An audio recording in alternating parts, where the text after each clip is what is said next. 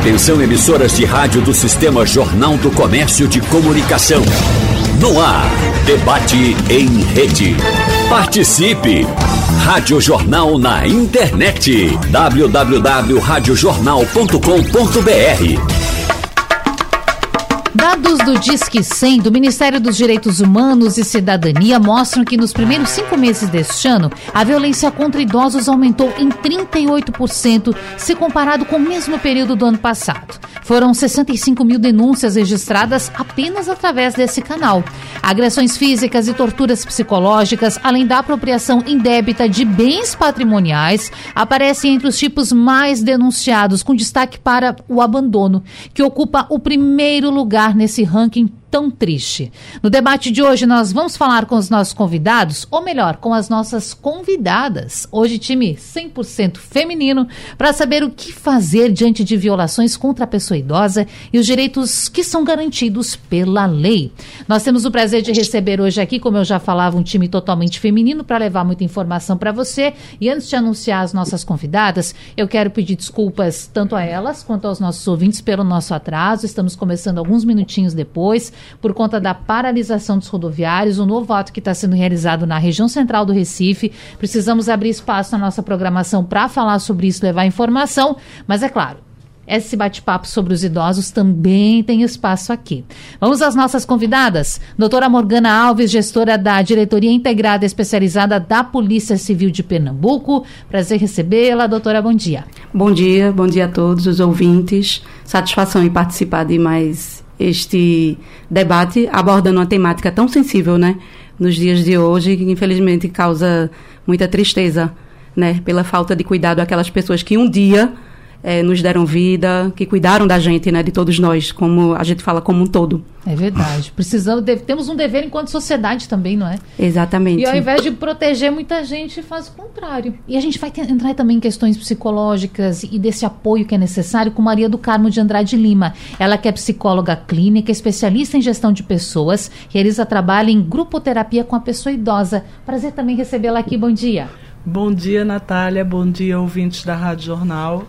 É uma honra estar aqui no dia de hoje para tratar de um tema que é transversal à humanidade, talvez até desde sua existência, né? mas que felizmente hoje é, vem à tona para que a gente possa debater, né? E os veículos de comunicação, a Rádio Jornal, ela está de parabéns por publicizar uma temática que é necessária, que é a violência contra o idoso, é preciso ser vista, encarada e superada, né? E é o que eu penso, Maria, não precisa de uma data específica para a gente uhum. falar disso. É não, sempre. porque, claro, quando essas datas aparecem no calendário, a gente faz o registro, vem aqui falando das campanhas, mas tem de prevenir também, levar informação para você que está aí do outro lado. Seja pelo FM 90.3, no site da Rádio Jornal, você pode escolher nos assistir, nos ver ou apenas ouvir as nossas vozes. E no Instagram da Rádio Jornal também com imagens para que você possa nos acompanhar aqui do estúdio. E fechando a nossa bancada hoje, doutora Flávia Goldman, ela que é médica geriátrica membro da Sociedade Alemã de Geriatria, presidente da Associação Brasileira de Alzheimer na Regional Pernambuco. Doutora Flávia, prazer também recebê-la. Seja bem-vinda. Prazer é meu estar com vocês. Bom dia. Doutora, está distante da gente, está pelo Zoom, mas está nos ouvindo bem? Como é que está chegando aí? Eu estou ouvindo, infelizmente, não bem. Eu estou num traslado aqui com o aeroporto e a, o local que eu queria ficar não ficou tão bom infelizmente. Mas eu dou atenta aqui, sim, à entrevista, que o tema é muito importante. Perfeito. A gente vai ajustando também daqui. Qualquer coisa a gente repete para a senhora também entender melhor a nossa fala. Bom, todos os recados dados, vamos então começar a nossa conversa. Lembrando para o ouvinte que ele pode participar. Tem alguma dúvida sobre o assunto? Vai lá no Instagram, na nossa live, deixa a sua questão. E o nosso WhatsApp também, 991478520, funcionando para você mandar mensagem, repetindo, 991478520. Eu quero começar com a doutora Morgana para a gente entender. Quando se fala, doutora, de violações aos direitos dos idosos, do que, que a gente está falando? Violação aos direitos dos idosos. A gente pode começar aqui descrevendo o conceito de pessoa idosa, não é? Aquela, aquele homem, mulher maior de 60 anos de idade. Então, os crimes praticados em desfavor desse público alvo ele pode ser enquadrado como um crime de violência contra o idoso, né, que são previstos no Estatuto e também temos no Código Penal. às vezes as pessoas até teimam em não aceitar muito quando chega a idade, mas a partir de 60 anos no Brasil considerado idoso. Não só no Brasil, idoso. mas tem regulamentação E para outros benefícios, 65 anos. Perfeito. Mas para efeito de crime, 60 anos. Bom, e lidar com isso também é importante se falar, né? Da maneira como a gente lida com isso, né, Maria? Porque muitas vezes a pessoa pode achar que se chega numa fase de vida que é limitadora, que você fez tanto, criou filho, se teve uhum. filho, né? A uhum. pessoa viveu tanto, trabalhou, conquistou. Talvez não conquistou tudo que desejava, mas ainda continua aí para conquistar. E você chega numa situação em que se coloca num ponto que vê que precisa da ajuda de pessoas para fazer tarefas básicas do dia a dia. É difícil aceitar isso também? É um desafio. Como em todas as fases, o ser humano ele atravessa momentos que ele precisa superar não é? Assim como tudo na vida, tem os aspectos negativos, desafiadores e os positivos. Certamente a pessoa idosa, ela é uma pessoa mais madura em termos de sabedoria, não é, de conhecimento, de força, se ela assim construir a sua subjetividade. Não é? Então, é importante que a pessoa idosa ela entenda que é mais uma fase e que a sociedade entenda também, porque a tendência é de objetificar o idoso, Exatamente. não é pejorativamente é, entender a velhice como algo descartável, associado à doença, à incapacidade. E aí a psicologia ela auxilia bastante nesse sentido, para que o idoso ele resgate a sua identidade, a sua autoestima e que ele se reconheça como sujeito. Nesse sentido, as contribuições de Freud e de Lacan elas são muito bem-vindas quando se diz que o sujeito do inconsciente não envelhece. O que envelhece é o corpo. Então, se a pessoa idosa ela consegue entender se perceber enquanto sujeito íntegro, na sua integridade, ela vai ver que ela continua viva até o último momento inteira. É por isso, doutora, que muitas pessoas falam assim: eu olho para o espelho e ele não reflete a idade que na minha mente eu sinto ter. Mas manter essa jovialidade nos pensamentos, nas atividades, atividades. é um desafio gigante também, não é? Com certeza, porque a sociedade nesse processo de objetificar o idoso, ela faz com que ele não se veja enquanto sujeito na sua subjetividade e aí a identidade dele fica ameaçada, não é? Fica comprometida. Então, algumas pessoas ridicularizam o idoso. Essa é uma forma de violência. Eu costumo denominar a violência como violências a objetiva, aquela física, mas a violência psicológica que é silenciosa. Que... E geralmente elas vêm em conjunto, né? É. Quando você pratica uma violência contra dois, elas vêm em conjunto, porque elas atingem o psicológico Verdade. e a física também. É. Né? Aí chega silenciosamente a humilhação, a ridicularização, os insultos. Aí torna a pessoa idosa envergonhada. Reprimida. Exatamente. Com a sensação de desamparo. Ela se sente desamparada pela sociedade e pela família. Aí é quando o processo do resgate da sua subjetividade, da autoimagem, da identidade, né, lembrar-se enquanto sujeito para que ela protagonize o seu papel social. A gente vê tantas pessoas que se destacam, não é? E quanto mais idosas, mais se destacam, mais conhecimento, mais sabedoria. Preciso que a sociedade valorize isso. Mas, em primeiro lugar, que a pessoa se valorize nesse processo. É só mais uma fase. Importantíssimo. E, doutora Flávia, eu quero falar do nosso corpo, nosso organismo, porque Sabemos, e que bom, que a expectativa de vida do brasileiro tem aumentado muito, já estamos aí com 75 anos, se não me falha a memória. No entanto, a gente sabe também que, apesar dessa batalha por se manter ativo, por se manter atuante, o corpo também dá sinais passa um período uhum. de tempo da nossa vida, a gente já sente uma dificuldade de fazer algo, enfim. E isso pode ser um fator limitador, eu nem queria usar esse termo limitante, mas já que estamos utilizando ele agora, eu queria saber da senhora, de fato, essa fase idosa da vida pode trazer alguma redução de movimentos? Como é que funciona para o idoso? É, sem dúvida, isso é preocupante em relação a, que você mesmo fala, redução de movimento e dois conceitos que podem associar a colega psicóloga que falou aí, que é sobre autonomia e independência. Então, a independência tem muito a ver com as capacidades do que a gente tem de agir, de se mover com o corpo, digamos. Eu consigo, eu sou independente para arrumar minha casa, sou independente para sair de casa e fazer compras, uma pessoa idosa pode, por limitações de movimento, patologias que surgem no, no percurso do envelhecimento, como artrose, muito comum, fazer com que elas não possam mais realizar essas atividades. E o que é que isso tem a ver com o texto de hoje, que seria violência, talvez, contra a pessoa idosa? O que tem a ver com, com relação a isso? É que a autonomia, e eu falei independência versus autonomia, está ameaçada quando a independência está prejudicada. O que é isso ameaçado? É que os filhos teriam que assumir essas atividades para a pessoa idosa, porque elas têm algumas restrições. E muitas vezes, não respeitando os gostos, os desejos da pessoa idosa, os filhos fazem coisas passando por cima do desejo. Eu vou no supermercado, eu escolho tudo e trago para a mamãe. Independentemente do que ela deseja. Eu alimento com as coisas que eu acho que devo trazer para ela. E se essa pessoa idosa tem restrição de movimento, mas a cognição perfeita, nada justifica o filho decidir por eles, entende? Então, a atenção sobre a preservação da autonomia da pessoa idosa.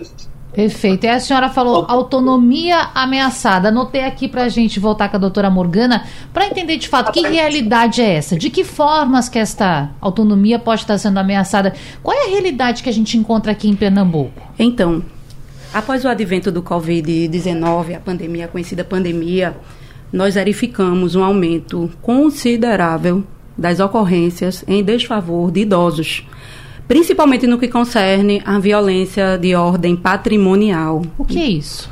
Não está no gibi, com perdão do linguajar, é, o número de crimes contra idosos que são vítimas frequentes e constantes dos crimes de estelionato, né? É, pessoas que comparecem até um apartamento onde aquela pessoa mora, eles conseguem alguns dados e tem o cartão entregue pelo idoso, fornecimento de senhas do cartão.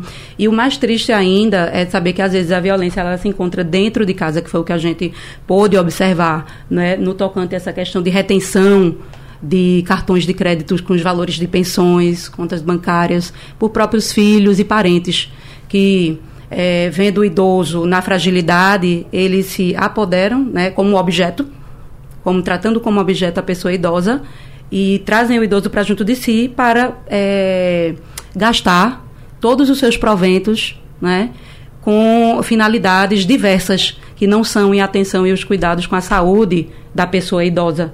Então, realmente, tratando-se de uma objetificação uhum. do idoso, tolhendo ele de, de vontades né, de direitos mesmo, a alimentação saudável, a limpeza, higiene, enfim, é uma série de, de crimes que infelizmente a gente viu crescer muito durante a pandemia, né? É, inclusive minha mãe, né, ela foi vítima durante a pandemia de um crime é. de, de, patrimonial. Então, é, hoje, com certeza, é uma das diretrizes né, do, da atual gestão da Polícia Civil do Estado de Pernambuco é priorizar né, quem é prioridade, que são os denominados grupos vulneráveis. E os idosos, eles estão nesse meio. Né? Então, nós estamos é, primando por um trabalho de qualidade, né, vindo da Delegacia do Idoso, mas não só na Delegacia do Idoso. É importante aqui a gente afirmar que no Estado, toda e qualquer delegacia circunscricional ela pode ser procurada e demandada a, a primeira constatação de sinal de violência, de crime, né, contra Sim. esse público alvo. Importante a senhora tocar nesse ponto, porque inclusive ouvintes estão citando isso aqui na nossa live, o Ale uhum. Recife, uhum. ele estava perguntando quais são as políticas públicas para o idoso aqui no estado. Claro que hoje certo. aqui nós não estamos com uma representação do governo estadual, Sim. especificadamente sobre políticas para os idosos, mas a senhora fala de algo importante que é as, a forma de você procurar ajuda, procurar a delegacia e denunciar. E eu vou aproveitar aqui já falando do ouvinte que pode e deve participar. O Fábio Júnior, que é de Candeias, ele está perguntando o seguinte, doutora, por que as delegacias de proteção à pessoa idosa não seguem o mesmo curso de expansão da delegacia da mulher, como, por exemplo, funcionar 24 horas por dia? Claro, estou trazendo aqui o relato do ouvinte, mas quero saber da senhora, como é que funciona isso? Recife, região metropolitana, onde estão essas delegacias? Que horário eu posso pedir ajuda? Posso ligar? Tem que ser presencial? Como uhum. funciona? Então, nós temos uma delegacia especializada do idoso, não é, que funciona hoje aqui na capital, do Recife, no centro do Recife. Não é? Ela não funciona, infelizmente, no período de 24 horas. Uhum. No entanto, é importante aqui a gente afirmar que, apesar disso, né, ela é uma delegacia que compete todos os crimes contra idosos praticados no âmbito da capital do Recife, né, mas o idoso ele não fica descoberto ele, apesar dela funcionar somente na, no período de expediente, das 8 às 18, nós temos telefones de denúncia que funciona de forma ininterrupta, né? WhatsApp. Nós temos esse, esse meio de acionamento da população. Apesar de nós não termos hoje um plantão, todas as delegacias do Estado, todas as áreas do Estado, elas são dotadas de plantões plantões generalistas, mas que hoje nós estamos especializando os profissionais uhum. para atuar frente a essa temática, né, que é tão específica. Então é uma é uma uma forma prioritária né, dessa gestão é especializar todos os profissionais do estado de Pernambuco, porque nós queremos a especialização na pessoa e não somente, como a gente fala, nas paredes. Né? Isso é muito importante que quem vai atender ela saiba com quem está lidando, a sensibilidade desse tipo de, de crime né? e a atenção que eles merecem. Muito bem. E eu quero saber, Maria do Carmo, o impacto dessa violência no psicológico do idoso. Com certeza, a violência silenciosa ela afeta profundamente a autoestima. Vou, vou até lhe fazer uma pergunta, claro. doutora. Posso? Claro. Como cidadã. Uhum. Minha mãe foi vítima de uma violência patrimonial, né? Agora, durante a pandemia. Uma pessoa, os bandidos foram lá na, no apartamento dela, ela ainda morava sozinha, não tinha vindo morar comigo. Uhum. Levaram cartão, levaram rendimentos. Nós conseguimos identificar os autores que, infelizmente, é, por questão legal, eles passam a responder por um acordo de não persecução penal, não é? Uhum. Existe um acordo de não persecução penal, tendo em vista que foi um crime que considera a lei que não foi praticado com violência ou grave ameaça à pessoa, mas a gente até defende que era uma situação que era para ser mudada, entendeu? Porque Sim. é uma violência de ordem psicológica, não de ordem uhum. física. Então, minha mãe, depois disso tudo, ela desenvolveu uma demência, não é, que está evoluindo até para um Alzheimer. E a gente vê Nossa. isso acontecer um número enorme de idosos uhum. né? Ou seja, é um crime que já está chegando às nossas casas, né? As casas até de profissionais de segurança. Então a gente queria saber é um é algo que realmente afeta e leve o idoso a declinar das sua, nas suas funções psicológicas? Morgana, não apenas o idoso, mas é importante a gente lembrar, saber que uma dor a dor de um trauma, né? Sim. Sempre atualiza dores passadas. Então, aquilo que a gente pensa, nossa, aconteceu tal coisa e resultou e implicou numa demência ou numa patologia que, na verdade, é fruto da atualização de outras dores. Por isso que é tão importante eu gosto sempre de denominar pessoa idosa, porque antes Sim, de ser idoso, idoso, é uma pessoa. pessoa. É uma pessoa. E é tão importante que as pessoas se percebam como sujeitos na história e de sua história. Então a pessoa diante de um trauma, de uma dor, lembrar que na maioria das vezes nós temos várias memórias e na maioria das vezes elas são ativadas uma dor atual ativa memórias passadas e, por vezes, a pessoa não suporta o impacto, o peso de um trauma, de uma dor, que a faz se sentir menor, que a faz se sentir ridicularizada, humilhada, né, por uhum. ter se exposto e de repente isso está ativando uma memória de um tempo em que isso aconteceu. E é bem importante é, que a pessoa ela se lembre, eu volto sempre à perspectiva da pessoa idosa se ver como um sujeito, sujeito. que tem uma história, que tem um lugar, para que ele se implique numa trama que é social, que é familiar, uhum. e a partir do momento em que ele se vê não como um objeto, não é? Que seja digno de vergonha, de humilhação, muito pelo contrário, que ele se veja como um sujeito. Um sujeito de direitos, né? De direitos e que ocupa uma posição nessa constelação, nessa trama que é social e que é familiar. E uma vez empoderado e posicionado, e aí sim ele encontre as soluções. Eu tenho um trabalho na clínica com um grupo de idosos e é muito interessante quando o idoso ele vê se vê no outro. Nossa, não sou só eu que estou passando por isso. Tem Projeta, né? outras né? pessoas que passam por isso e que estão encontrando soluções. Isso traz uma esperança, isso traz a possibilidade de que a pessoa idosa ela se veja num processo que é social, que é cultural e que ela não perca de vista a sua subjetividade, o seu lugar no mundo. Não é? Aí ela cresce, aí ela vê que ela pode voltar a ser criança, que aquela dor daquele trauma a infantilizou. Nossa, tem uma criança aqui dentro. Sim, tem, tem a criança, tem o jovem, tem o adulto, tem o idoso, todas existindo simultaneamente. E longe de ser algo pejorativo, é algo de uma riqueza que é indescritível, não é? Verdade. Eu vou aproveitar isso que a doutora Morgana traz, essa nossa reflexão aqui, para entender com a doutora Flávia o impacto desses traumas no nosso físico também. Porque pode acontecer com todas as pessoas e com os idosos, doutor. A gente, claro, não falou tanto aqui ainda sobre a violência, inclusive física, não é?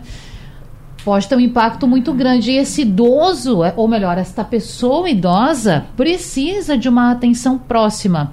E o que fazer, né, doutora, quando a pessoa que está ali pertinho, que deveria estar tá lhe ajudando, está praticando alguma violência? Sim. Veja, eu queria falar é, o que, que, a gente deve fazer, mas principalmente o que a colega psicóloga disse sobre esses aspectos que a gente chama de psicossomático de desenvolvimento de demência. Então, depois de uma violência ou de, uma, de um trauma grande, uma perda de um filho, um luto muito forte, uma separação ou violência doméstica no passado, enquanto jovem, a pessoa idosa que não se tratou dentro de um contexto de psicologia e tratamento das emoções, tem uma chance muito maior de se desenvolver demência. Isso a gente fala pouco, então faz, não foi depois daquele trauma que mamãe mudou e ficou diferente. E ali a gente viu aspectos de esquecimento. Isso é por quê? Porque o cérebro, cansado de lembrar do traumático, do assunto de muito peso, ele decide se deixar esquecer. É uma história dramática, essa história da psicossomática, que o seu corpo adoece de, devido às suas emoções, você assim demonstra. Em relação ao cuidado do idoso dentro de casa, é importante que você tenha um conhecimento de que cuidador está com ele, se é um cuidador familiar, se é um cuidador contratado, de que origem veio esse cuidador, se esse cuidador tem curso de cuidador, para a gente diminuir os riscos, sim, de violência. Uma violência comum é, sedar o paciente, né, usar remédios demais para que ele não dê trabalho durante o dia. E aí não dá para entender o que é que há com essa pessoa idosa que dorme o dia inteiro. E alguém à noite reclama, a ah, doutora, à noite fica acordada durante o dia está dormindo. Foi o que aconteceu ali. Às vezes deram medicações para dormir durante o dia e durante a noite o cuidador da noite ficou, ficou acordado com o paciente e o cuidador durante o dia passou o dia dormindo junto ao paciente. E o que é que é de terrível, além de infringir a prescrição médica, né, com medicações tão importantes, é que a pessoa idosa durante o dia sedada com medicações para de beber líquidos. E isso leva ao que? Infecção urinária. Então, isso é criminoso. Mudar a prescrição médica, sedar pacientes, e as consequências que isso pode trazer para uma pessoa idosa, como por exemplo um quadro de infecção, isso precisa ser atento, alerta, filhos e filhas, olhem bem quem toma conta e os irmãos que estejam sempre bem. Porque quando tem numa família intrigas entre irmãos em relação à pessoa idosa, intrigas de herança, isso pode levar sim a essa violência falada do cartão de crédito, da autonomia, de um irmão fazer isso. É preciso ser comunicado sim à delegacia do idoso. Não tenham medo disso, porque você está defendendo uma pessoa que representa você dentro do contexto social da cidadania. Estamos todos a envelhecer, então cuide do seu, cuide de você e da pessoa, do seu vizinho que está idoso.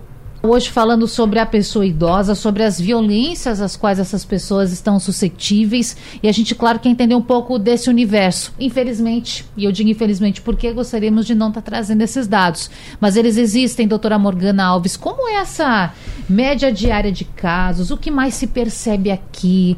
Tem a questão, a gente já falou aqui de cartão, violência patrimonial, podemos falar até da agressão física, violência né, corporal. O que, que se percebe? Como é que estão esses números? Então, nós, enquanto diretoria que gerencia a especializada do idoso, né, que é atuante na capital, nós temos recebido uma média, temos verificado uma média de 20 a 30 ocorrências por dia uhum. de crimes praticados contra a pessoa idosa.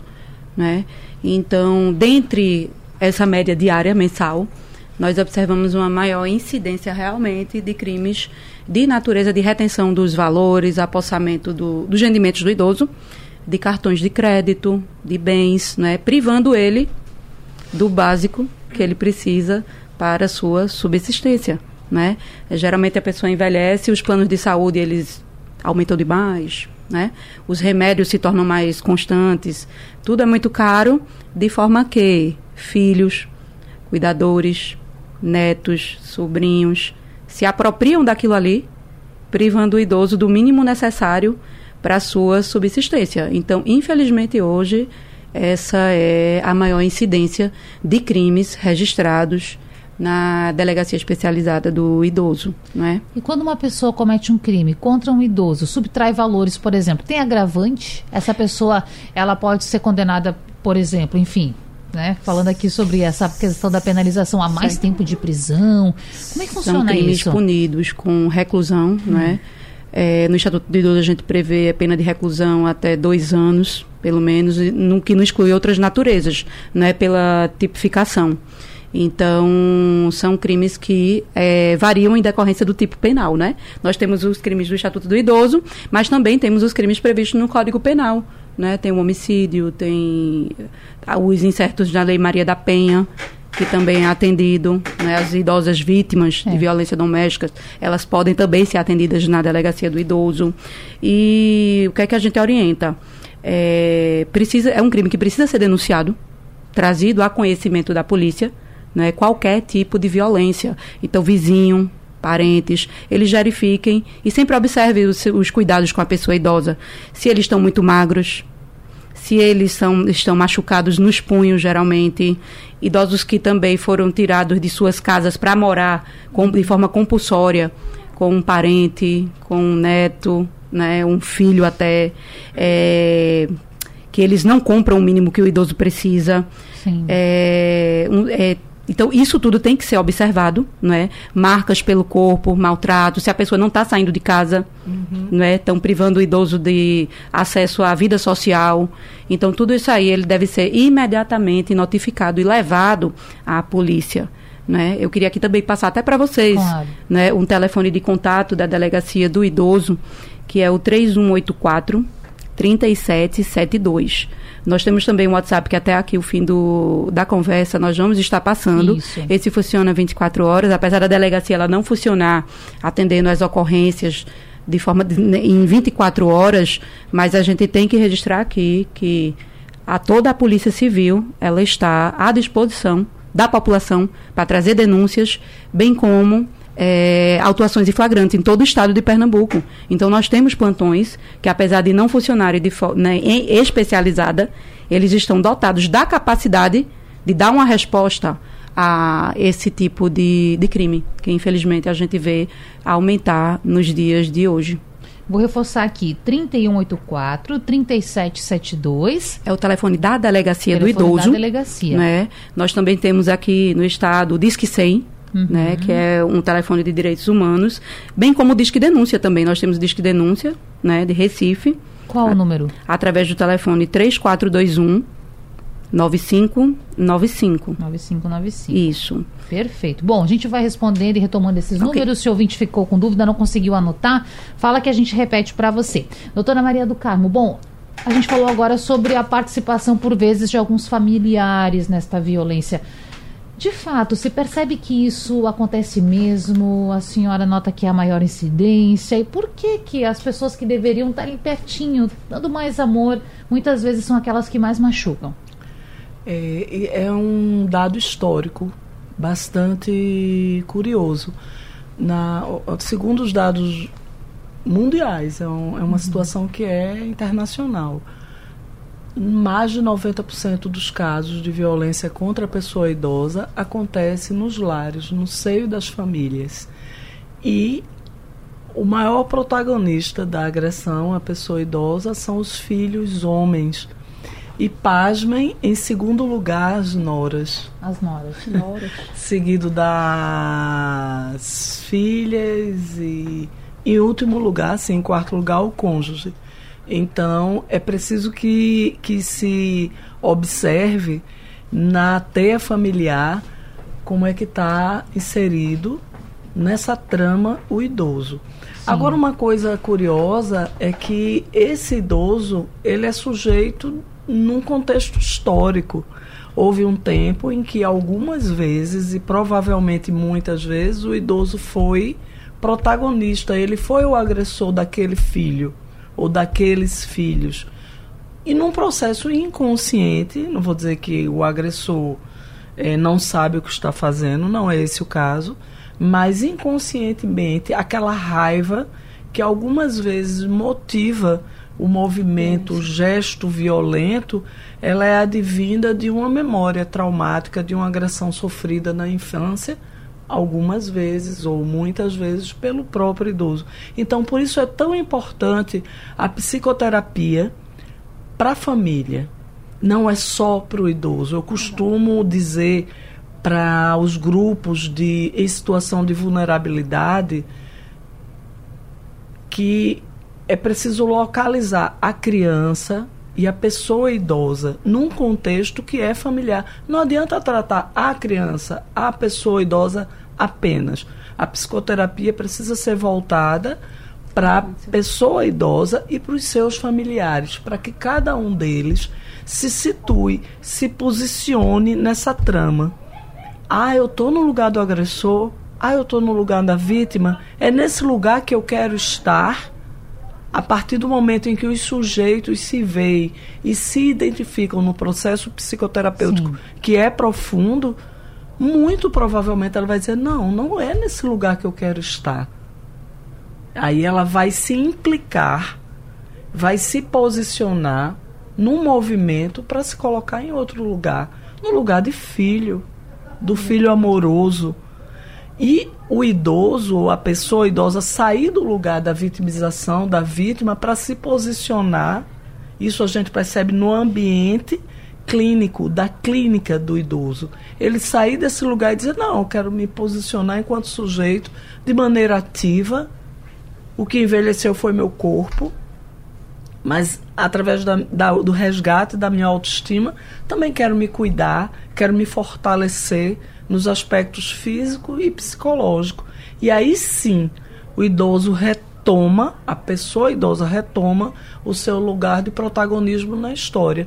A gente vê que no Ocidente há esse, essa objetificação do, da pessoa idosa, mas as sociedades orientais tendem a valorizar a história, a sabedoria. cultura, o conhecimento, a sabedoria da pessoa idosa. Uhum. E nada nos impede, enquanto sociedade, de olhar por esse prisma, de Perfeito. valorizar a pessoa idosa. E nesse uhum. processo, a psicologia, a psicoterapia, ela tem um papel fundamental na percepção de cada indivíduo, para que o Estado realize como Morgana bem lembrou, os órgãos competentes, né, que estão aptos a receberem as denúncias e a atuarem Estado, sociedade, família e os profissionais que atuam na área, não é para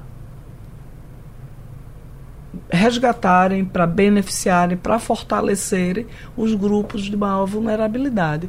A criança, a pessoa idosa, as mulheres. Perfeito. Eu vou chamar o intervalo já já, mas antes disso eu quero trazer aqui uma questão do Edinaldo Magalhães, que mora no bairro de Tegipi, ó.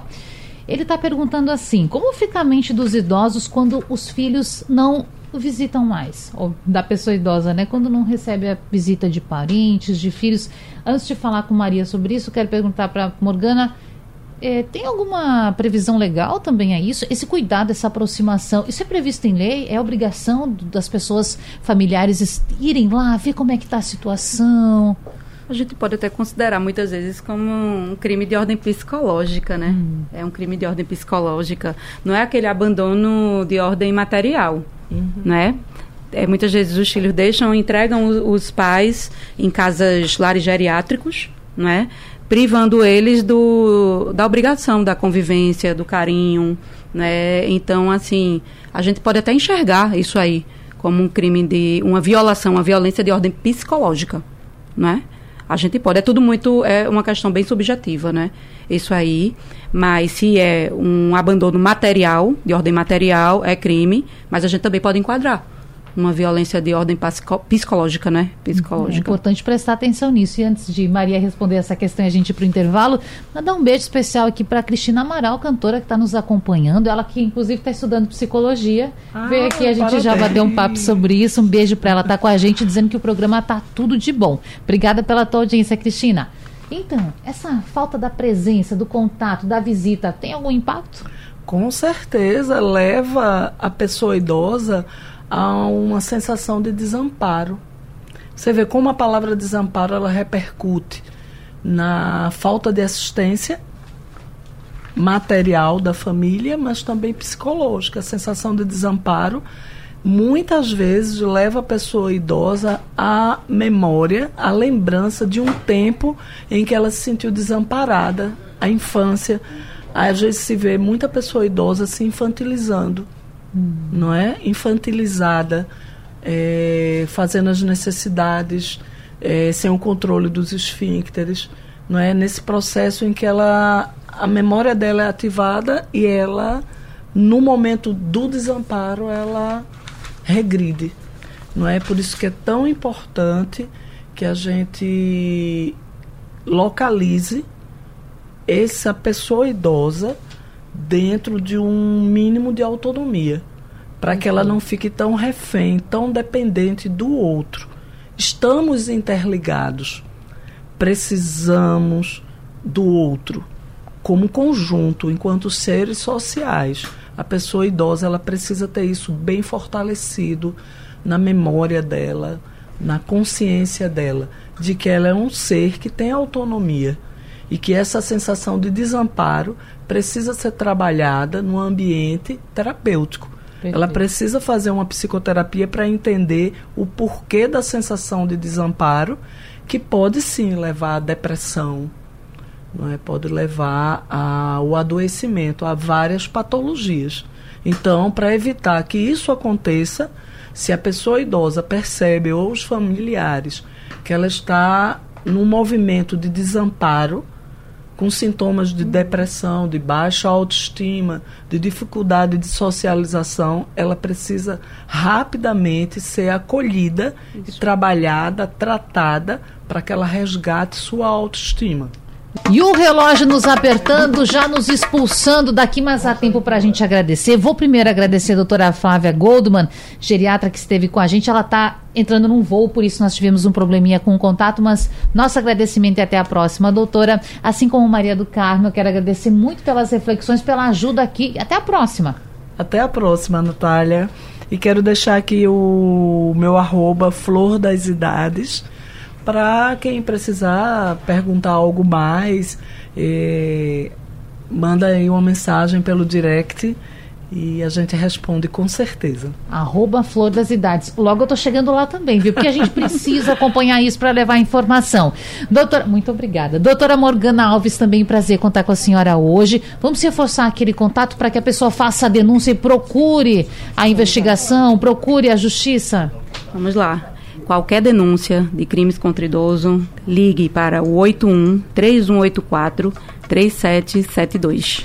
3184 3772. Você Isso. pode também conseguir o WhatsApp para ter um contato mais direto através desse fixo, Isso, não é? forneceremos o WhatsApp e a pessoa de qualquer lugar que esteja pode é, denunciar, bem como através do Disque Denúncia, não é? Existe o Disque 100 e qualquer pessoa pode formalizar a sua denúncia em crimes em desfavor da pessoa idosa. Espero que a gente possa daqui a pouquinho se encontrar, viu, doutora, falando da redução dos casos de violência contra a pessoa idosa. Então, ele espera aqui com números positivos da próxima, viu? É, pra, é por esse motivo que a polícia está trabalhando Verdade. e tem se empenhado. Obrigada, até a próxima. Até a próxima. Bom, quero lembrar você que esse debate fica salvo lá no site da Rádio Jornal, na aba de podcasts. Você pode voltar e ouvir quantas vezes quiser. Até amanhã. Sugestão ou comentário sobre o programa que você acaba de ouvir, envie para o nosso WhatsApp 99147 8520.